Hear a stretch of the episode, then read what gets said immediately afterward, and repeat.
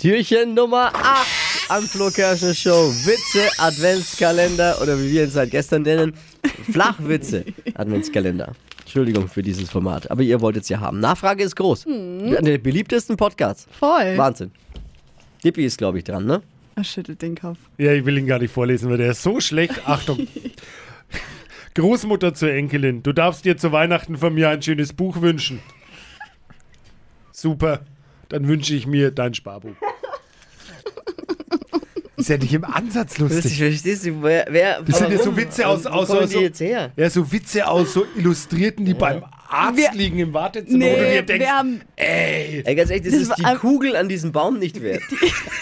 Es die den Witze Klick. sind aus fundierten Recherchen. Ja, ja, genau. Von unserem 400-köpfigen Witze-Team, ne? Es ist wirklich, es ist den Klick am Podcast nicht wert. Es tut uns leid, wir entschuldigen uns. Aber wir hören uns ja morgen wieder, ne? Dann vielleicht versuchen wir, wir versuchen es morgen nochmal.